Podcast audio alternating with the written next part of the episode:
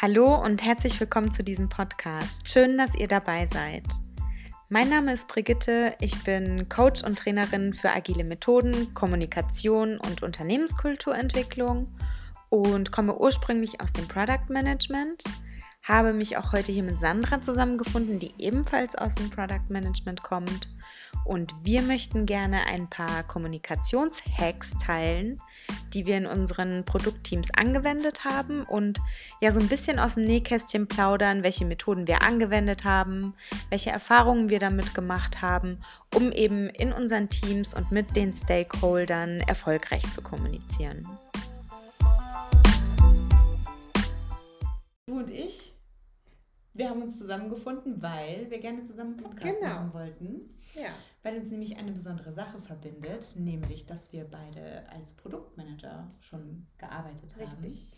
Und unterschiedliche Erfahrungen gemacht haben. Ja. Und, ähm, und dann haben wir gedacht, wir machen das nicht nur beim Spazierengehen, beim Corona-Café. Genau. Sondern wir lassen einfach mal Video und Ton laufen. Genau, und ähm, wir haben ja auch festgestellt, dass es viele Leute gibt, die davon profitieren können, was wir so erlebt haben. Und ähm, so ein, zwei kleine Hacks, die wir für uns langfristig auch mitgenommen haben, mhm. die vielleicht sogar nicht nur für Produktmanager gut sein können, sondern für jedermann, der mit Menschen mhm. arbeitet. Genau. Ähm, magst du kurz was zu dir sagen, Sandra? Gerne. Ähm, ich bin die Sandra, äh, komme ursprünglich aus der Unternehmensberatung tatsächlich, wo ich auch ein oder zwei Hacks, die wir heute besprechen werden, äh, kennengelernt habe und tatsächlich dann lieben gelernt habe. Äh, bin dann ähm, aber aus der Unternehmensberatung relativ schnell wieder raus, weil ich gemerkt habe, dass es einfach nicht, wo meine Leidenschaft ist und habe dann über Umwege äh, zum agilen Arbeiten gefunden. Ähm, war Teil einer, eines großen Agile Transition Projekts, Projekts bei der Deutschen Telekom und habe dort dann naja, festgestellt, dass ich im Prinzip meine Liebe im Produktmanagement gefunden habe und mich dann da äh, festgesetzt und war jetzt die letzten zehn Jahre in Produktmanagement-Rollen unterwegs, ähm, als Produktmanager für ein, zwei Teams selbst und dann in Product Leadership-Positionen und habe jetzt damit äh, im Prinzip so viel Erfahrung und so viel ähm, an Themen gesammelt, die ich gerne in ganz viele andere Unternehmen tragen möchte und habe mich deshalb vor kurzem selbstständig gemacht ähm, und äh, mit zwei Kollegen eine kleine Beratungsfirma gegründet und wir nennen es die Value Rebels ähm, und versuchen Wert, vor allen Dingen Wert zu generieren und das vielleicht ab und zu ein bisschen rebellisch. Mega gut. Ich habe äh, jetzt gerade, wo du mir auch noch mal so erzählt hast, woher du ja. kommst, ist mir aufgefallen, dass du so ein bisschen meine Dorfälteste bist wahrscheinlich. Was ist, äh, Produktmanagement und ähm, Value Rebel Life ja. betrifft. Ja, ja, ja. Genau. Ähm, und wenn ich nicht weiter weiß, gehe ich einfach zu meinem Dorfältesten rein. ja, genau. ja, und wir zwei haben uns auf einer äh, Konferenz kennengelernt, die online stattgefunden hat, wo wir nämlich ähm, im Speed Networking zusammen. beim Speed Dating, beim Speed, Speed Dating. Business Dating zusammengewürfelt. Genau. Ja. Ist auch total verrückt, wie, ja. wie man sich so trifft. Ja. Ne? ja. Genau. Ähm, ich habe an der Konferenz teilgenommen, weil ich mich letztes Jahr selbstständig gemacht habe ähm, im Bereich Coaching und Training, was die agile Transformation von Unternehmen betrifft und ähm, auch so die Unternehmenskulturentwicklung. Mhm. Und ursprünglich komme ich eben aber auch ähm, aus dem Produktmanagement und habe da für verschiedenste Kunden, ob es große Konzerne oder kleine Startups sind, als Produktmanagerin gearbeitet und habe da auch sehr viele, viele verschiedene Menschen kennenlernen mhm. dürfen und mit sehr vielen verschiedenen Menschen arbeiten dürfen. Und ähm, ja, habe festgestellt, dass eigentlich häufig immer so die grundlegenden Dinge wichtig sind in der Kommunikation mit den Leuten. Ähm, weil wenn wir jetzt nämlich dran denken, mhm. wie, wie baut sich so ein Produktteam auf, das sind Entwickler, UX-Designer, dann hast du vielleicht noch äh, Data Scientists mhm. mit drin, AI-Engineers ähm, und eben den Produktmanager, der die Rolle hat, allen die Produktvision ähm, so verständlich wie möglich zu machen mhm. und ähm, genau das Team einfach dahin zu bringen, eine Produktvision zu verfolgen und letztendlich auch ein gemeinsames. Ziel zu erreichen. Und wenn wir jetzt an die unterschiedlichen Rollen in diesen Teams denken, die sind sehr unterschiedlich. auch unterschiedliche Persönlichkeiten meistens. Ne? Genau. Also jeder tickt anders, jeder hört anders zu, ja. jeder versteht die Dinge anders.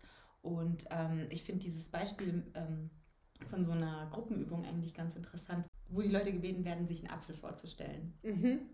Und ähm, wenn ich jetzt anfange, dir einen Apfel zu beschreiben, sage ja, der ist groß und rund und da ist ein Stiel dran mit einem grünen Blatt und ähm, der glänzt und hat aber auch irgendwie eine grüne Seite, dann sieht er in deiner Vorstellung komplett anders aus als in meiner. Ja, also in meiner war das jetzt so ein kleiner Nikolausapfel, der hauptsächlich rot gesprenkelt war, ja. aber eher klein und nicht rund, sondern ein bisschen ovaler. Genau. Also jeder tickt einfach anders. Ja. Und was da eigentlich ganz gut hilft, ist das Eisbergmodell jeder kennt das ja, die Spitze des Eisbergs ist ja ein minimaler Teil von dem, was eigentlich den ja. gesamten Eisberg ausmacht. Und ähm, was halt eben wichtig ist in der Kommunikation, auch den unteren Teil, nämlich die Beziehungsebene in der Kommunikation zu verstehen. Der obere Teil, das sind die 20 Prozent, das ist die Sachebene. Ja. Und äh, der untere Teil sind einfach die letzten 80 Prozent, die dann eben die Beziehungsebene ausmachen. Und ähm, dafür haben wir heute ein paar Hacks mitgebracht, mhm. um eben nicht nur an der Spitze des Eisbergs rumzukratzen, sondern auch wirklich in die Tiefe gehen zu können und ähm, die Teammitglieder ja. eines Produktteams gut zu verstehen, aber ihnen auch die Dinge gut vermitteln mhm. zu können. Und ich würde fast sagen, nicht nur die Teammitglieder, sondern im Prinzip eigentlich alle, die um dein Produkt rum sind. Ne? Absolut, ähm, ja. Weil du bist ja als, als Pro Produktmanager, bist du, naja, ähm, manchmal drücke ich so aus, äh, je nachdem, wie, wie kompliziert die Situation ist, sage ich äh, punching back in the middle. Ähm, aber irgendwie auch der, äh, der, der, der Sprecher in der Mitte, ne? Ähm, weil du am, am Ende des Tages seitwärts, aufwärts und abwärts äh, irgendwie den richtigen, die richtige Tonalität und die richtige Flughöhe treffen musst. Ähm, und da natürlich ganz, ganz viel von diesen 80 Prozent unten drunter mitnehmen musst ähm, und spüren musst, dass du dann äh, tatsächlich auch richtig wahrgenommen und verstanden wirst zum richtigen Augenblick. Absolut. Ja, ja. Ähm, ja, also wir haben, äh, wir haben ja vorher ein bisschen gesprochen, was wir, für, was wir für Hacks auspacken. Und irgendwie, ich glaube, es ist uns super schwer gefallen, die, die, die Top-Hacks zu finden, weil es im Prinzip so viel gibt. Mm, aber ich habe als allererstes, als wir ähm, im Brainstorming waren, sofort ans Thema Visualisierung gedacht. Ähm, das ist was, was mich auf jeden Fall die in, in meiner Karriere immer schon begleitet hat. Also tatsächlich angefangen von der Unternehmensberatung, da wirklich, ähm, ich würde ja schon fast sagen, nachts durch die PowerPoint-Slides geprügelt zu werden. das war natürlich, ja, ja, natürlich, klar, natürlich, wenn auf einem anständigen Unternehmensberatungsprojekt sind das ähm, die Überstunden und das muss dann irgendwie um 9 Uhr morgens fertig sein und um 1 kriegst du noch das letzte Feedback vom Partner. Mhm. Ähm, natürlich soll es so nicht sein, klar, das ist, ähm, würde ich, würd ich auch nicht nochmal so machen wollen, aber ich würde sagen, ich habe unglaublich viel mitgenommen aus der Zeit, wenn es darum geht, tatsächlich komplexe Sachverhalte zu visualisieren. Mhm. Und ähm, äh, das Medium der Wahl war damals und ist auch noch heute sehr häufig PowerPoint oder halt einfach eine ordentliche, eine ordentliche Präsentation. Ähm, das ist aber mittlerweile, glaube ich, einfach ein bisschen outdated. Aber das Thema Visualisierung an sich ist äh, für mich eins der absolut wichtigsten Themen im Bereich Kommunikation ähm, in der, im Produktmanagement. Mhm. Ähm, also stell dir vor, mh, du bist in einem Termin mit zehn Leuten ähm, und ihr besprecht ein Problem, äh, das irgendwie aufgepoppt ist am gestrigen Tag.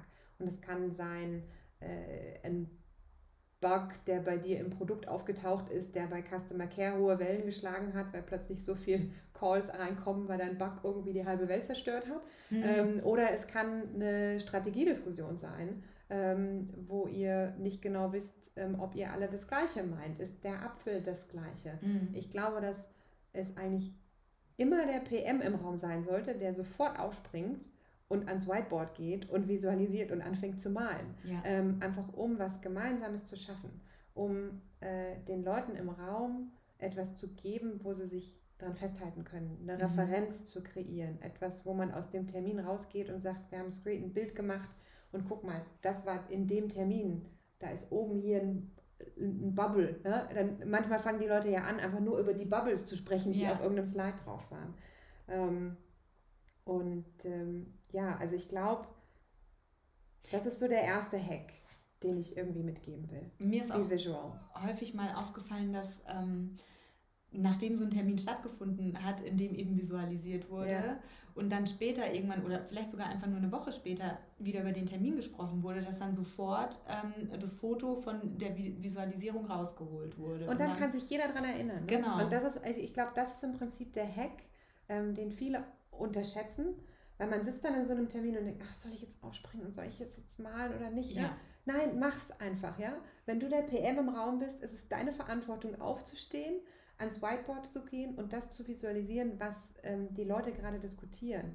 Ähm, und sobald du da was schaffst, was ja im Prinzip so, so ein Angebot zur Kommunikation ist, mhm. ähm, stimmen, also die meistens springen die Leute ja auch drauf dann, dann dazu ja? und ja. Äh, versuchen das Bild zu ergänzen und genau. sich anders zu erklären. Ja. Ähm, und deswegen ist das auf jeden Fall mein Top-Hack oder unter meinen Top-Hacks ja. zum Thema Kommunikation. Von den vielen tausend, ja. Genau. Aber ähm, es gibt ja noch total, total viele. Was ich total spannend war, ist ähm, äh, das Beispiel, das du mir erzählt hast ähm, mit, dem, mit dem Entwickler. Ja. Wie war das? Äh, das war ein Projekt, auf dem ich als Externe eingesetzt war. Mhm. Und das war für das Team, mit dem ich gearbeitet habe, ein komplett neues Projekt. Ähm, das Team war in einer komplett neuen Konstellation. Es gab auch eine neue Führung. Das Thema war auch komplett mhm. neu und ähm, ja, alle waren auch sehr unsicher, was ja. auf sie jetzt so zukommt. Und ähm, ich habe dann eben angefangen, so erstmal auf die ganzen Leute zuzugehen und äh, mal zu erfragen, wie sie zu dem Thema stehen. Und insbesondere bin ich halt auch zu dem Entwickler gegangen, der das größte und wichtigste Wissen für dieses Projekt hatte. Und ähm, habe mich mega gefreut, dass es ihn gibt, weil ähm, ja, ohne den hätten wir mhm. nicht ansatzweise das geschafft, was wir in dem Projekt gestemmt haben. Und ähm, das Interessante war, wenn wir immer in einer Gruppe waren, dann war die Kommunikation super leicht, ähm, weil er ja, weil halt viele mitgesprochen haben. Mhm. Aber als wir dann mal so ein One-to-One -One hatten und ähm, ich zu ihm gesagt hatte, so voll cool, die nächsten paar Monate werden wir richtig viel miteinander zu tun haben. Ähm, und während das eben war, saßen wir uns gegenüber in, in so einer Besprechungslounge. Mhm. Und dann habe ich richtig gemerkt, so, oh, da ist total die Distanz. Und ja. irgendwie hat ihm das überhaupt nicht gefallen, dass ich gesagt habe, so, ja, die nächsten Monate werden wir viel miteinander zu tun haben. Ja. Ähm, und ich habe schon gemerkt, dass ich jetzt eigentlich irgendwie Schwierigkeiten habe, an die Informationen an ihn ranzukommen. Ja. ja. Oder so. dass er irgendwie ein bisschen, un als es ihm unangenehm war. Genau. So, ne? Und äh, ich war auch kurz irritiert. Und dann habe ich gemerkt, so, okay, ich muss ja irgendwie die, die die Anspannung rausnehmen und habe mich dann einfach auf den Boden neben ihn gesetzt. Ach nee. in dieser Lounge. Und ähm, habe dann eben auch so, haben wir zusammen auf dem Zettel rumgekritzelt. Ja. Kam auch wieder das Thema Visualisierung. Ähm, und dann hat er sich komplett entspannt mhm. und ähm, wir haben komplett anders kommuniziert als davor, als wir uns gegenüber saßen. Krass. Krass. Und ähm, klar war das wahrscheinlich auch so eine Art der Geste ja. von meiner Seite. Ja. Dann auch, dass ich mich auf den Boden setze und er halt eben ich, ich, auf dem Sofa Also das, das ist mir irgendwie hängen geblieben, ne? dass du halt quasi so ähm, da was genutzt hast, was... Ähm, also mir wäre das nicht eingefallen in dem Moment, muss ich ganz ehrlich sagen. Also, und für dich war das vielleicht eine ganz natürliche Reaktion, dich da irgendwie einfach auf den Boden zu setzen, das macht ja aber was, ne? Also das hat was mit ihm gemacht und das hat was mit dir gemacht. Ja. Ähm, und das hat euch beide irgendwie entspannt in dem Moment.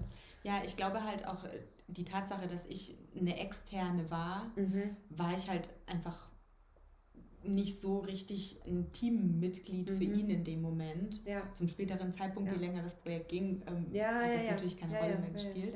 Aber in dem Moment war das halt so, hat richtig den Wind aus den Segeln ja. genommen, was die Anspannung ja, betroffen hat. Ja, krass. Ja. Krass.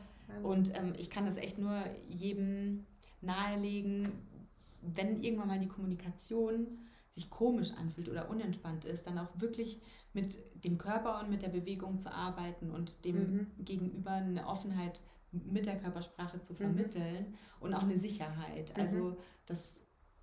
Ja. einfach keine Bedrohung besteht, ja. sondern ja, alles ganz entspannt ist und man einfach gemeinsam an einer Sache arbeiten möchte und ein gemeinsames Ziel erreichen will. Was, was, was ich für mich äh, noch tatsächlich als, als, als super wichtiges Kommunikationstool ähm, abgespeichert habe. Ähm, und das ist vielleicht sogar, ich weiß nicht, ob, ob, man, ob, ob man sagen kann, es ist ein Kommunikationstool an sich, weil eigentlich sollte das vor der eigentlichen Kommunikation stattfinden. Und das ist für mich die Vorbereitung auf die Kommunikation. Ähm, und ich nenne das ganz oft die schriftliche Vorbereitung oder eigentlich spreche ich ja viel Englisch auf meinen Projekten, also die mhm. Written Preparation.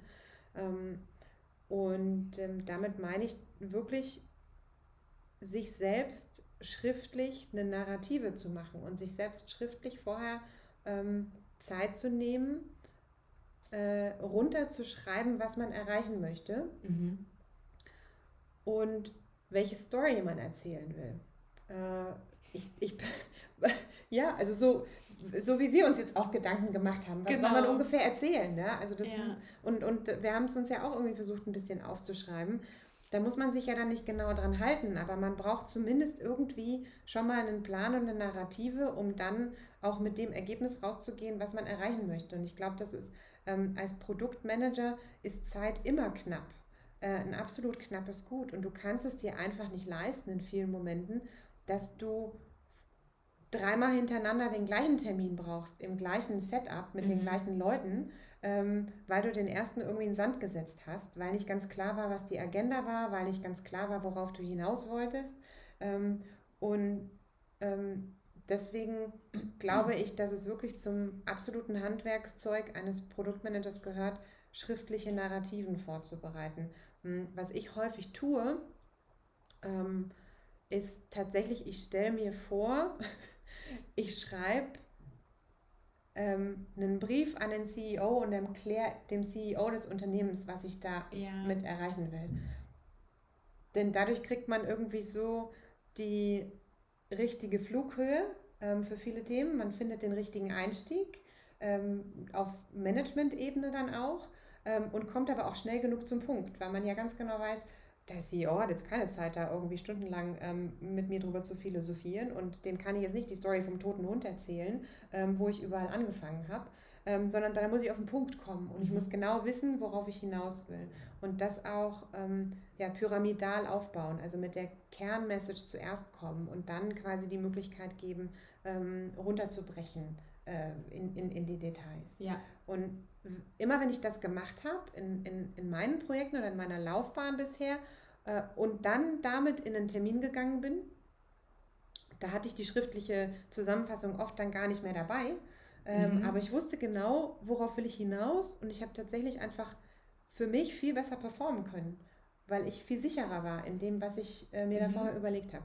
Das ist wie in der Schule, als man sich Spickzettel geschrieben hat und die dann ja. gar nicht gebraucht mhm. hatte, weil man eben einfach schon super gut zusammengefasst total. hatte und dann. Total, ja. total.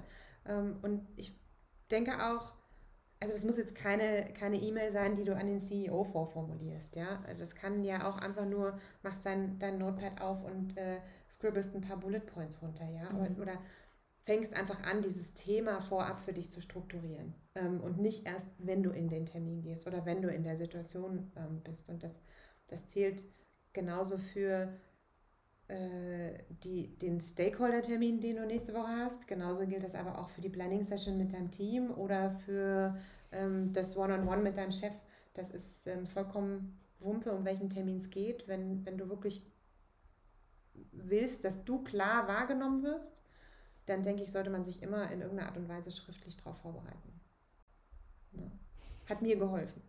So, auf jeden Fall mega gut. Ich ähm, mache sowas teilweise sogar einfach nur mit Post-its. Das funktioniert auch super gut. Ja, ja. Die kann man dann auch zum Präsentieren ja. sogar verwenden. Äh, genau, einfach, dass du dir so einen Leitfaden halt, halt machst. Ne? Das, genau. das, das reicht ja. Und ähm, ich finde, man kann auch kreativ sein dann im Termin. Du kannst ja die Post-its auch mitbringen. Du kannst genau. sagen, okay, hör zu, ähm, darauf will ich hinaus. Ähm, das sind die drei Agendapunkte, die ich mir überlegt habe. Ich führe dich jetzt da einmal durch. Ja. Ähm, dann ist das Setting klar. Und die Person kann sogar was ergänzen. Ja, ja. genau, Genau. genau. Schriftliche Vorbereitung war für mich eigentlich immer so ein bisschen etwas, worauf ich wusste, ich kann mich darauf verlassen. Mhm. Wenn ich gut schriftlich vorbereitet war, dann wusste ich, ich äh, komme auch, ähm, ich, ich, ich komme ich komm gut rüber. Ne? Also mhm. ich, ähm, da, du bist dann natürlich gesetzt da ähm, und ähm, die Leute hören dir gerne zu, wenn du weißt, wovon du sprichst. Ähm, und, und, du kannst halt auch sehr bewusst durch ein Gespräch durchführen. Man fühlt, fühlt sich sehr ja, geleitet. Ja, ja, und das, ähm, äh, und das ist auch was, ähm, was ich äh, mir, glaube ich, von dir auch abgucken kann. Ähm, also auch wieder zurückkommt auf diesen, auf, auf den Eisberg, auf das, was drunter ist. Mhm. Ja? Ähm, einfach auf diese, auf, auf dieses Unterschwellige dann mhm. achten zu können. Ja? Wenn man gut vorbereitet ist, dann hat man mehr Kapazität, ähm, zum Zuhören und mehr Kapazität, um Vertrauen zu schaffen. Mhm. Ähm, und ähm, ja, ich glaube, das ist was, was dir sehr wichtig ist. Auch, ja, ne? Ähm, das habe ich nämlich auch festgestellt, dass wir Menschen generell sehr stark darauf fokussiert sind, direkt zu antworten, etwas zu sagen. Mhm. Und ähm, häufig und gerade in schwierigen Situationen oder in Konfliktsituationen ist es einfach super wichtig, das Gegenüber einfach mal nur reden zu lassen und nur zuzuhören und der Person auch das Gefühl zu geben, so ja, ich höre dich und mhm. ich verstehe dich und gar nicht ähm, schon im Kopf wieder zu überlegen, was kann ich darauf antworten. Und ähm, das wird zunehmend ja. wichtiger. Ja. Insbesondere auch in Zeiten, in denen wir zum Beispiel remote, so viel remote arbeiten und uns gar nicht mehr so richtig sehen und ähm, viel auch gar nicht von der Körpersprache und ja. von, der Energie, in der sich der Mensch auch gerade befindet, nicht auf die Art und Weise mitbekommen, wie es halt vorher war. Ja, da hast du vollkommen recht. Ich habe immer das Gefühl, ich muss sofort antworten, ne?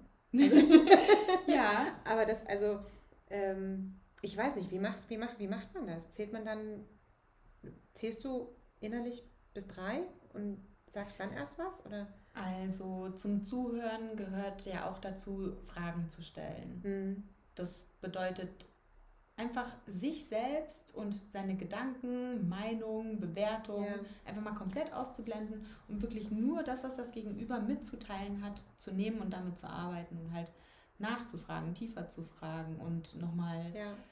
ja, vielleicht zu rauszufinden, ob es vielleicht unterschiedliche Meinungen der Person zu einem Thema gibt. Also da einfach mehr in die Tiefe gehen und der anderen Person den Raum geben. Ja. Und dadurch schafft man halt auch dieses Vertrauen. Und indem man zuhört, versteht die andere Person auch, dass sie ähm, gebraucht wird und ein, ein wichtiger mhm. Teil eines Ganzen ist. Ja, das stimmt, das stimmt. Und das ist, glaube ich, gerade in, in unserem Umfeld, ähm, ja, gerade in dieser Schnittstellenfunktion, ähm, ist, ist es einfach das A und O, dass dir die Leute vertrauen. Ne?